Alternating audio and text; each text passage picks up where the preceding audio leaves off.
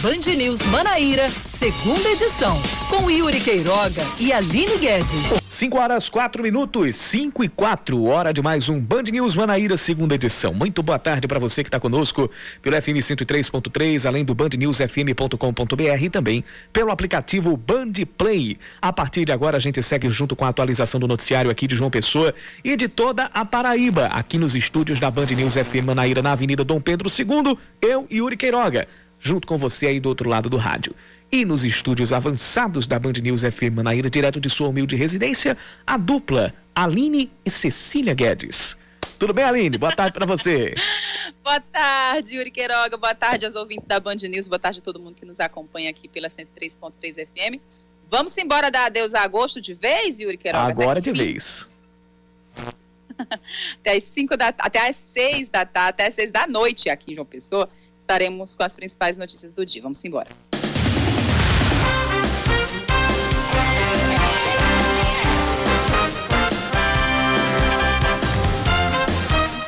A Secretaria de Saúde do Estado declara que já existe transmissão comunitária da variante Delta do coronavírus na Paraíba. Os 25 primeiros casos da cepa indiana estão presentes em 12 cidades, sendo a maioria em Campina Grande, com nove casos. Cidades do entorno de Campina, como Lagoa Seca, Massaranduba, Queimadas e Matinhas, também têm casos confirmados. João Pessoa já tem dois registros e um outro paciente foi diagnosticado com a variante em Cabedelo. O primeiro caso é do dia 15 de julho, em um paciente sem histórico de viagens ou de contato com outros contaminados. Daí a conclusão de já haver transmissão comunitária. Foi confirmada também a primeira morte, a de um homem de 42 anos que tinha viajado para o Rio de Janeiro, mas morava em João Pessoa.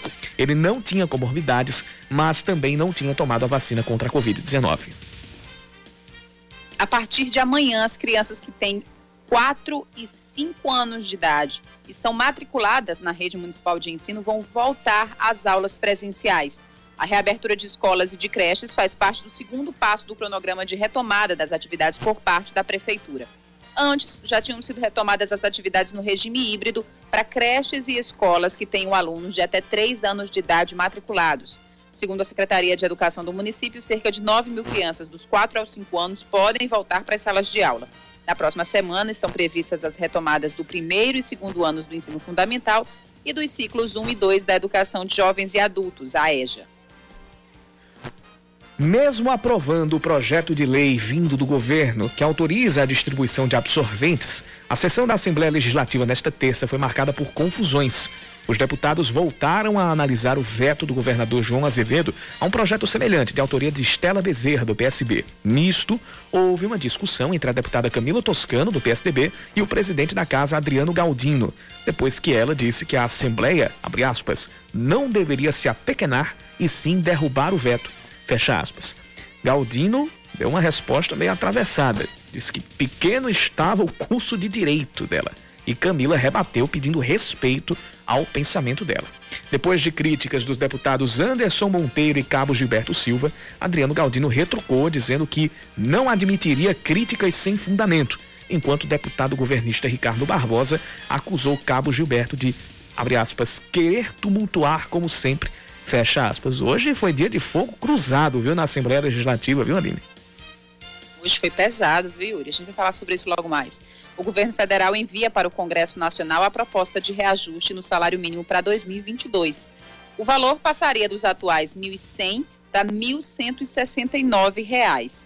A primeira previsão do governo era de um aumento para R$ 1.147. Em valores percentuais, a alta é maior que os 6,2 previstos pelo Ministério da Economia, mas no final das contas não haverá aumento real, não haverá aumento acima da inflação. Inclusive, nós já temos muitos ouvintes participando aqui no nosso WhatsApp no 99111 9207 a respeito dessa proposta que está sendo enviada para o Congresso Nacional. Daqui a pouco a gente vai trazer aqui algumas participações pelo 99111 9207 do nosso ouvinte comentando esse esse anúncio que deve ser feito é, ainda hoje.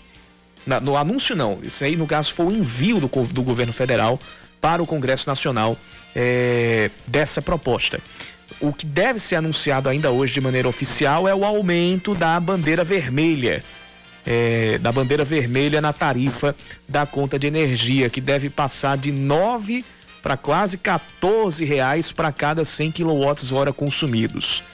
É, mais de mais de mais, mais não, mais de 50%, né? 50% quer dizer de aumento no na taxa da bandeira vermelha número 2. em relação a, a a situação de contágio pela variante Delta, por causa da confirmação da circulação da variante Delta na Paraíba, o secretário estadual de saúde diverge da prefeitura de João Pessoa e é contra a presença de público nos estádios neste momento.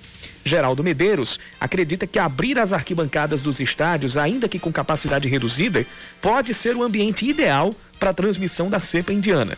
Já o secretário municipal de saúde, Fábio Rocha, defende que seja liberado o público neste mês e que o amistoso de futebol feminino entre Brasil e Argentina pode ser um teste para o estabelecimento de protocolos de segurança.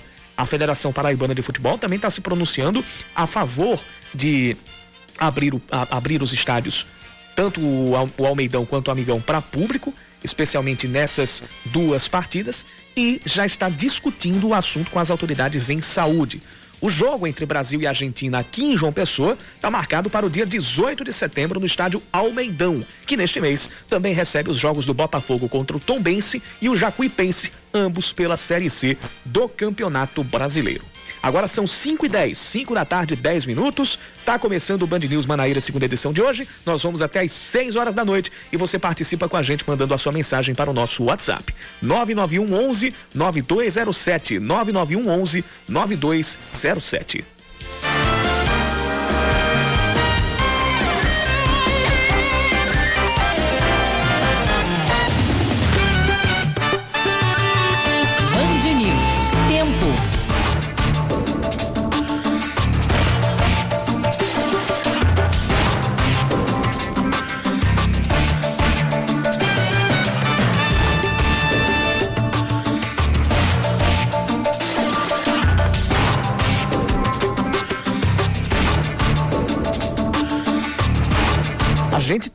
Neste momento, poucas, poucas nuvens aqui por João Pessoa, porém, existe a possibilidade de, de pancadas de chuva para esta noite. Temperatura de momento está na marca dos 27 graus, a máxima hoje foi de 29 e à noite os termômetros devem marcar 21 graus. Em Campina Grande, tempo nublado nesse fim de tarde, muita nebulosidade no céu de Campina Grande, mas a noite deve ser firme, tempo firme, sem chuvas. Nesse momento, os termômetros marcam 25 graus, a máxima chegou aos 28 hoje pela manhã e a mínima esperada para logo mais é de até 17 graus. Vamos começar a girar aqui a participação dos nossos ouvintes a respeito dessa, de, de, de, desse, desse, projeto que está sendo enviado pelo governo federal é, para o Congresso Nacional. Claro que isso ainda vai passar por votação, ainda vai ter discussões, mas o, o envio feito pelo governo federal previu um aumento de 1.100 para 1.169 reais no salário mínimo para 2022. A gente começa com a participação aqui do ouvinte do final 2710. Ele diz o seguinte: o governo federal não tem como dar um aumento maior, pois está economizando para pagar um Bolsa Família com valor maior para quem não produz. Além disso, tem que pagar benefício de prestação continuada, BPC, no valor de um salário mínimo para quem nunca contribuiu com o, o, INSS. Ele diz ainda que nesse país só, só quem tem direito é quem não produz. É a opinião aqui do ouvinte uh, do final 2710. O Paulo Abrantes está dizendo aqui: o trabalhador ganhou o gás. Na verdade, nem o gás, né? Porque 69, o botijão não está não tá custando mais 69 reais. Ah, pois é. Parte do gás, né? É. O Raminho também participando, o, o, o Zezinho também está dizendo aqui que é uma vergonha. O Wellington Soares mandou um áudio aqui para cá. O Clécio também mandou áudio para cá. O Clécio já deu para ouvir aqui um, um, um, um, início aqui do, do áudio. Pronto. Dá para a gente ouvir, ouvir, aqui o áudio do Clécio pelo 991 11 9207. É piada, um negócio desse é piada, porque a gente trabalha tanto, cara, para ganhar esses 1.100 reais por mês. Acaba não, não chegando no valor no final do mês, a conta nunca bate, aumentou energia, aumentou combustível, aumentou feira, aumentou tudo. Aí o salário mínimo vem aumentar apenas 69 reais. É um pouquinho a se pensar. Enquanto o fundo eleitoral, eles querem que aumente de 3 bilhões para 6 bilhões, dobrassem o valor simples, rápido e fácil. Também tem a participação do ouvinte Valdeildo, que aqui ele disse: não tem, não tem outra expressão, me desculpe. Você já sabe que expressão é essa. É... E aqui, olha, tem o ouvinte Wellington Soares, que está falando aqui sobre outro assunto, Aline, que é a respeito da bandeira vermelha. Ele diz aqui, Yuri, sobre a bandeira vermelha, adianto que a Energisa já está cobrando antecipadamente R$ reais ele está nos mandando essa, essa informação aqui a respeito da cobrança da, da, da, da bandeira tarifária, bandeira vermelha número 2, que ainda hoje a gente deve ter o anúncio oficial por parte do, do governo federal de um reajuste de 50% na taxa, na, na, taxa para cada 100 kWh consumidos. É, e para a gente terminar esse, esse, esse giro aqui, é, o ouvinte Renan, isso, no caso o aumento do, do, do salário mínimo, talvez iguale os juros do Índice Nacional de Preços ao Consumidor. Mas e se os juros subirem mais, o que é previsto? É a indagação que faz o ouvinte Renan. O Endre está dizendo que é rir para não chorar. A Marcela Mendonça também está mandando mensagem para cá. E o, o, o o Aquila de Araújo também está enviando mensagem para a gente no 9911-9207. Muitas pessoas mandando mensagem. O Poliano, Ricardo, o Jonildo também, os ouvintes Jefferson, Cláudia, o Gerson também está interagindo aqui conosco.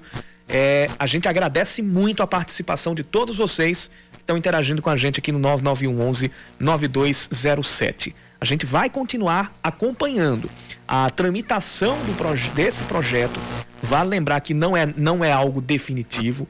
Isso ainda vai passar por, a, por apreciação no Congresso Nacional, vai passar por votação e se for aprovado, esse esse esse esse aumento vai valer a partir de 2022.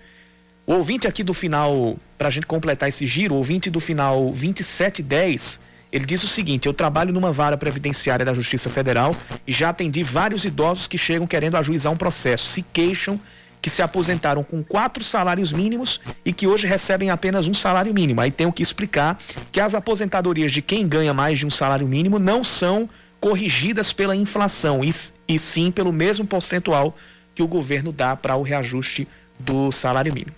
Mais uma vez, a gente agradece muito, muito a participação. Olha, várias, várias participações aqui. Infelizmente não dá para ler todas, mas a gente agradece a todo mundo que está mandando mensagem aqui para o nosso 9911 gente... 9207. Sim, Aline. E a gente se solidariza, né, Yuri? Porque é deprimente também para nós, para todo mundo. Para todos, para todos. É...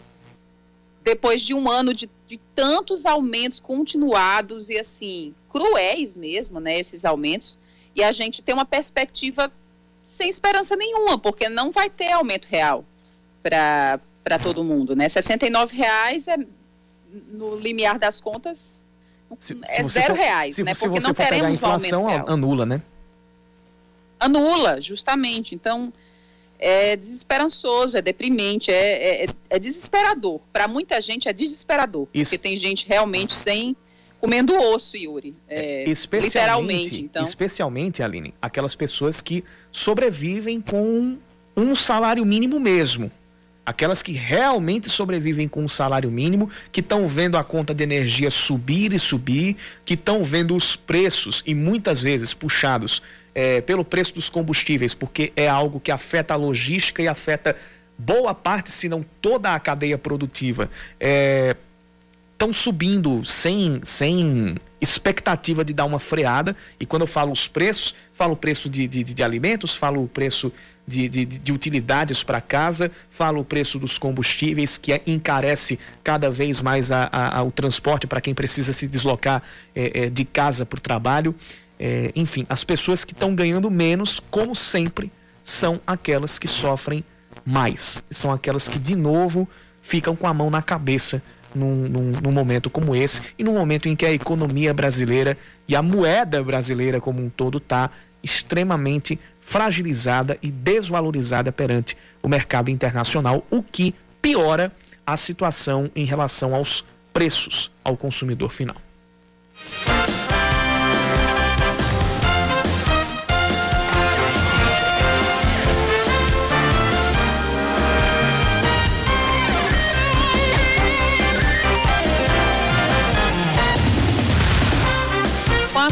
Confirmação da variante Delta do coronavírus em circulação na Paraíba, o secretário de Saúde do Estado, Geraldo Medeiros, não concorda com a realização de grandes eventos com públicos.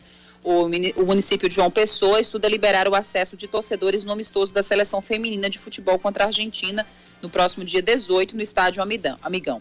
Mas, segundo o secretário municipal de saúde, Fábio Rocha, a partida organizada pela CBF pode servir de teste para a criação de um protocolo sanitário para a realização de grandes eventos. A questão, Yuri, é colocar em teste a população, o município e os gestores de saúde nesse momento crítico, né? Geraldo Medeiros disse que partidas com a presença de público pode se tornar o cenário ideal para a propagação da variante Delta com a circulação comunitária da variante Delta aqui no estado, não há espaço para mega eventos ou aglomerações com espectadores em campos de futebol. E Minas Gerais, Belo Horizonte já mostrou que é impossível você manter o distanciamento físico das pessoas num ambiente como o campo de futebol, em que as pessoas chegam em aglomerados, saem aglomerados. Durante o evento, eles gritam, se abraçam, riem e falam alto. Então, este é o cenário ideal para a propagação da nova variante Delta. Após o relatório da Fiocruz apontar 25 amostras para a mutação da doença e destas uma morte, Geraldo Medeiros defendeu a aplicação da terceira dose em idosos o mais rápido possível. Entre o viaduto do acesso oeste e o corpo de bombeiros. Ponto com trânsito mais intenso na BR-230 é aquele tradicional ponto de rush entre o, a entrada da Promac e, e do, do Jardim Luna e o Hospital de Trauma nos dois sentidos. De resto, o trânsito por enquanto está praticável.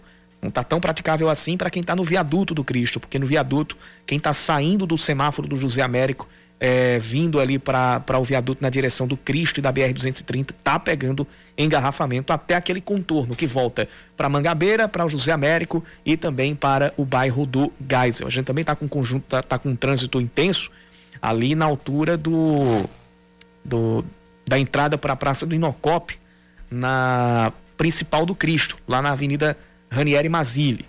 A gente também tem trânsito intenso ali pela Zona Sul, na rotatória do Caique, para entrar em Manga, ali na, na comerciante Alfredo Ferreira da Rocha, Mangabeira por dentro. E a principal dos bancários, a gente tinha visto agora a movimentação na Via Expressa Padre Zé, a principal dos bancários vai tendo trânsito complicado até, até aqui, uh, entre a rotatória do, do HU e a Praça da Paz, no sentido centro-bairro.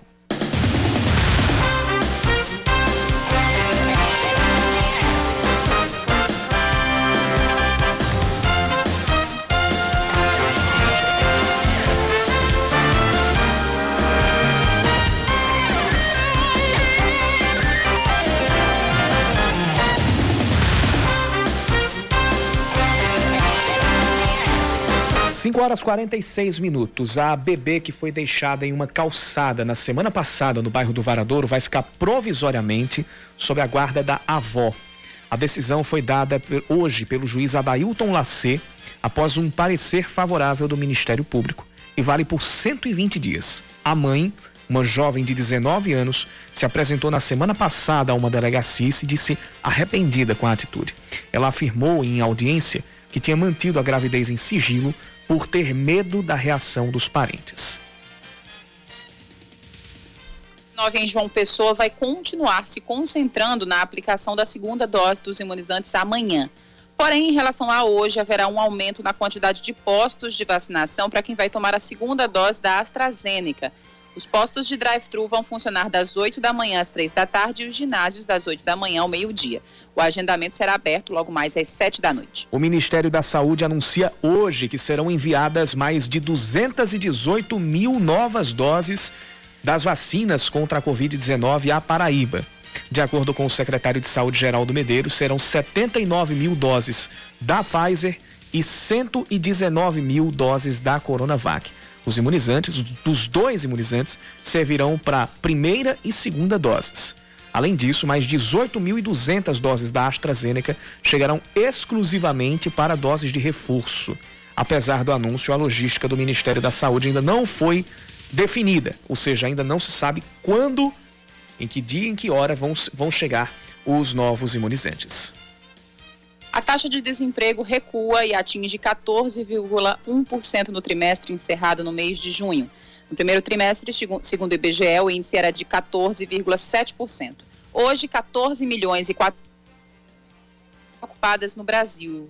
As atividades de alojamento e alimentação, construção, serviços domésticos e agricultura, pecuária, produção florestal e pesca puxaram o aumento da ocupação. Outro destaque da PNAD contínua foi o trabalho por conta própria, que atingiu um patamar recorde de 20, 24 milhões e 800 mil brasileiros. Os dados aqui na Paraíba são de 15,3% de taxa de desocupação no segundo trimestre 237 mil pessoas nesta condição, segundo a PNAD contínua divulgada pelo IBGE. A média do país foi 14,1%, a média do Nordeste foi maior do que a taxa aqui da Paraíba, 18,2%.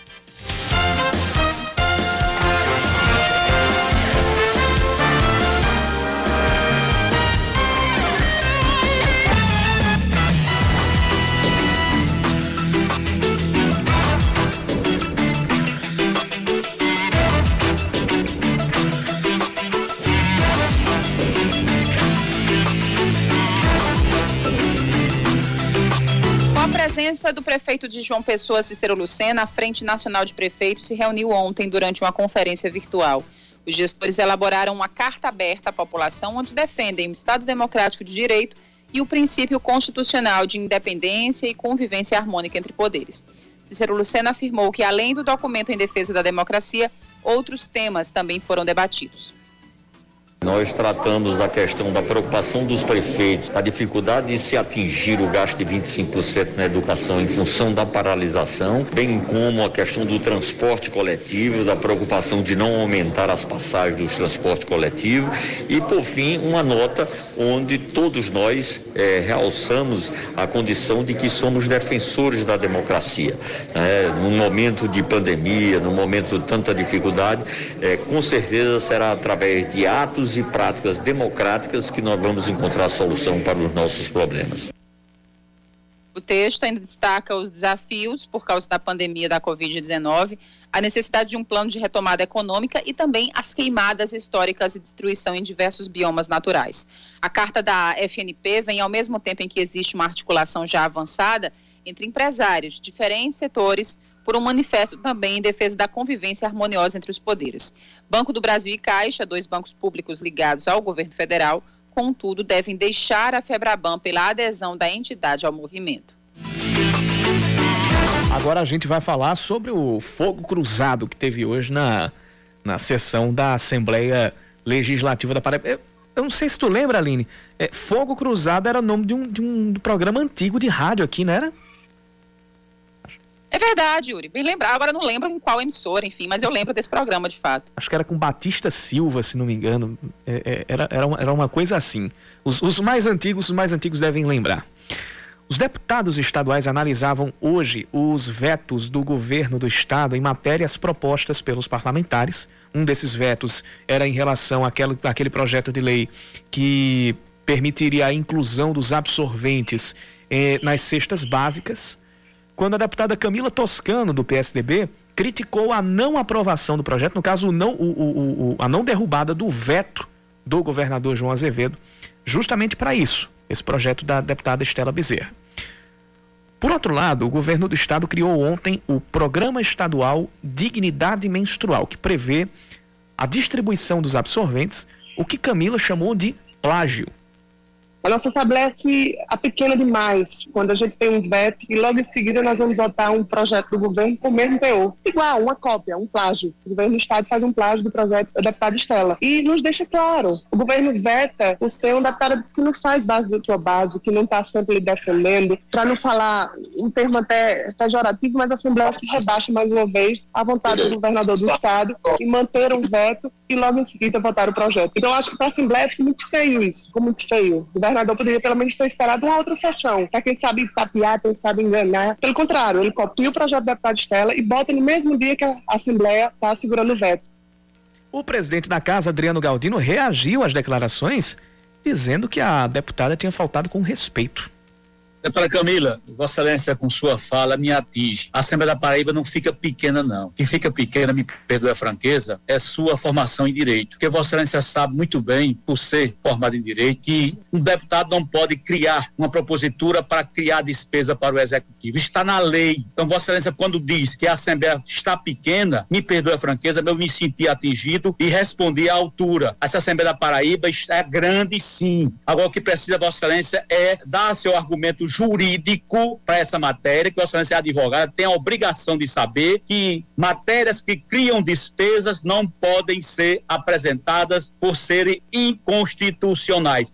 Camila quis rebater a fala do presidente da casa para uso. Deputada Adriana, deixa eu só me dizer uma coisa, por favor. Não, não, não, não, vou dar, não, não, tempo, não, vou dar tempo não. Deputada Evas Bezerra, eu peço, deputada Evas Bezerra com a palavra, Vossa Excelência tem que aprender a respeitar. Pessoa. Não vou aceitar, não vou aceitar suas falas falando que a Assembleia está pequena, não. Quem está pequeno é seu custo de direito, porque não interpreta bem o que diz a lei, o que diz nosso ordenamento jurídico do Brasil. Vossa Excelência teve seu tempo já e usou o seu tempo. E Vossa Excelência usou depois para querer desmerecer meu tempo.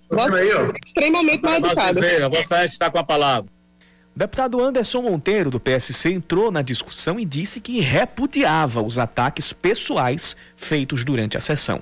É impressionante o que aconteceu aqui hoje. Muita provocação, pouca discussão. E aqui eu quero me solidarizar com a deputada Camila. Quando a gente critica um poder, não está se fazendo crítica nenhuma a qualquer que seja o parlamentar. E quando a deputada Camila diz, e aqui reitero e concordo, que o poder legislativo se apequena, é porque deixamos de ter nosso papel de protagonista na diretriz de políticas públicas. Eu já fui prefeito e nunca me incomodou nenhuma crítica à minha administração enquanto executivo. Agora, me incomoda sim questão pessoal, que foi o que foi feito apequenando o curso de direito da colega deputada Camila Toscano. E aqui deixo meu registro, meu repúdio e minha solidariedade à colega parlamentar. Adriano Galdino voltou a responder essas críticas. Vossa Excelência já foi prefeito e eu faço um desafio a Vossa Excelência. Me traga na próxima sessão projetos de lei que foram apresentados lá na Câmara de Vereadores de Esperança, onde lá os vereadores criaram despesa para sua gestão e Vossa Excelência aceitou. O senhor não vai me intimidar, não, com desafio, não, presidente. Aceitando o senhor não vai me intimidar com Porque o que Vossa Excelência está dizendo aqui é dois pesos, duas medidas. Porque Vossa Excelência sabe muito bem que esse projeto tem vício de iniciativa. Nós, infelizmente, pelo nosso ordenamento. Eu quero, pode parar de tirar meu Pelo nosso ordenamento jurídico, nem vereador, nem o vereador pode apresentar pode parar projeto de tocar meu som, deixa eu falar. O programa Dignidade Menstrual do Estado da Paraíba, programa proposto pelo governo, deve promover o acesso a absorventes internos e externos descartáveis e ou reutilizáveis além de coletores menstruais e calcinhas absorventes para crianças, adolescentes e mulheres em idade adulta. A proposta amplia a responsabilidade do Estado para que haja a garantia do direito das mulheres em situação de vulnerabilidade. Relator da matéria foi o deputado Ricardo Barbosa, que deu parecer pela constitucionalidade. É... Rapaz, eu, eu já eu, eu, eu tava chamando de fogo cruzado, Aline. Foi, foi apelido mesmo, viu? É verdade, Yuri. O negócio pegou fogo, viu? É. Foi feio. É. Foi bem feio, né? Um assunto relevante e que está sendo debatido em outras, na maioria das assembleias, né, de todo o país, de, de outros estados. Mas aqui, o negócio foi feio mesmo, Yuri. E o ouvinte, o ouvinte Gabriel nos lembrou aqui que, o, que realmente o, o, o Fogo Cruzado ele foi um programa, não sei se foi ou ainda é, acho que ele a gente vai confirmar se ele, se ele ainda, ainda é apresentado. Era um programa mesmo apresentado pelo Batista Silva. Por muito tempo foi da Rádio Sanhauá de, de, de, de João Pessoa. Mas cabe aqui a lembrança do nosso ouvinte Gabriel aqui pelo WhatsApp 99111 9207. Vamos girar o trânsito? Seu caminho.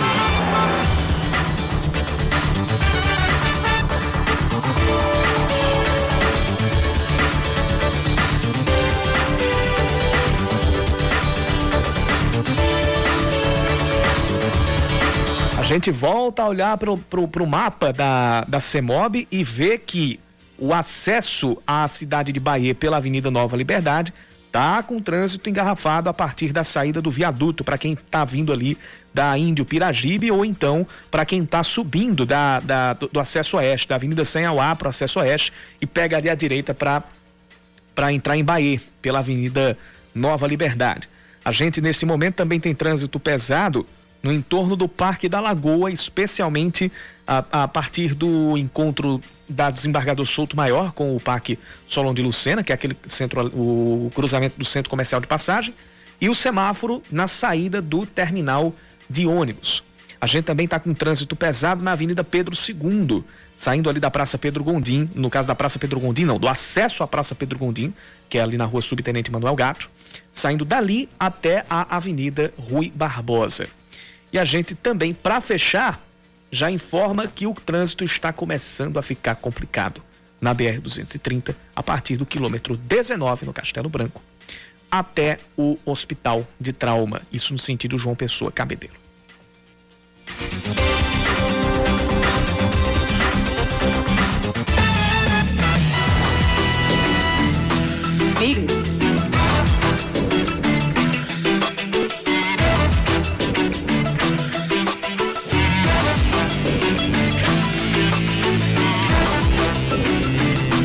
Cinco e cinquenta e nove, Aline Guedes, um cheiro para você. Valeu, Yuri Queiroga. Até amanhã. A gente se encontra amanhã mais uma vez a partir das 5 da tarde. Hoje não tem futebol, hoje a gente segue com a, com a transmissão da nossa programação normal. Só vai ter futebol na quinta-feira, com o jogo do Brasil, com seleção brasileira em campo, com Brasil e Chile lá em Santiago, jogo que vale pelas eliminatórias da Copa do Mundo. Vem aí o É da Coisa com o Reinaldo Azevedo e eu digo até amanhã.